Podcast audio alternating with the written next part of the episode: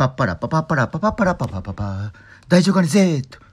この番組は私、大丈夫かねが日々の気づきを声のブログとして皆さんにお届けしたりしております。まずはじめに、このヒマラヤ祭りに参加できることと、企画者の周平さん、それを支えてくれている方々に感謝を申し上げます。ありがとうございます。私の近況を述べますと、最近仕事が忙しくなったのと、一時的ではありますが、不慣れな肉体労働をしており、疲れ切ってしまい、音声配信していませんでした。ヒマラヤ祭りに参加していなければ、今日も音声配信していなかったことと思います。もしかしたらそのままやめてしまっていた可能性もあります。現にここ1週間、ヒマラヤカウントダウン企画の番組を1回配信していただけでしたし、まあ自分を見つめ直すという意味で良い期間なのかもしれません。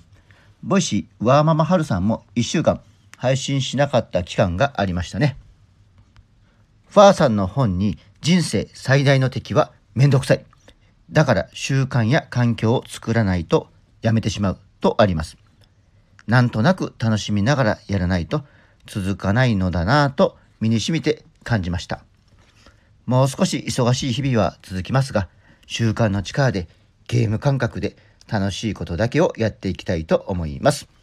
以上、大事お金がお届けするヒマラヤ祭りバージョン、はっしゃいパパパパパパパパラパパパパパパパパパパラパパパパパパラパパパパパパラパパパパパパラパパパパパパパパパヒマラヤ祭り。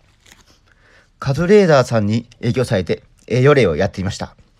第2回ヒマラヤ祭りのテーマはラジオの良さです。ラジオの良さについて語っています。日経トレンディの11月号にラジオが特集として取り上げられた通り、ラジオ流行っています。一番の理由は、ながら聞きができるとありました。私はながら聞きの他に3つ考えました。その1、パーソナリティとの距離が近い親近感。その2、企画、コメント、お便りによる一体感。その3、声によりパーソナリティの心情が伝わる安心感。親近感、一体感、安心感。まずは親近感から。私は今、ほとんどテレビを見ていないのですが、テレビ出演している有名人がラジオだと本音を語ってくれくれるのです。その2、一体感。ラジオの良いところは、リスナーさんからのお便り、今はメール、ツイッター、LINE、コメントをしてコメントを返す。このやりとりだと思います。テレビでも一般人の参加があると言われそうですね。昔、夕焼けにゃんにゃんのトンネルズの対マン電話のコーナー好きでしたね。一般人が芸能人で電話をして喧嘩ですよ。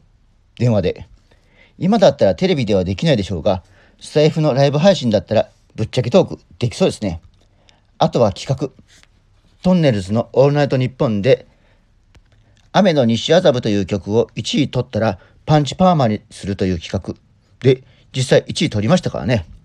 毎日レコード買ってリクエストしてくれよってリスナーに頼むわけですよ。これも一体感なんだかなと思います。一体感については、 Voicy のワーママハルさんの手帳を思い出しますね。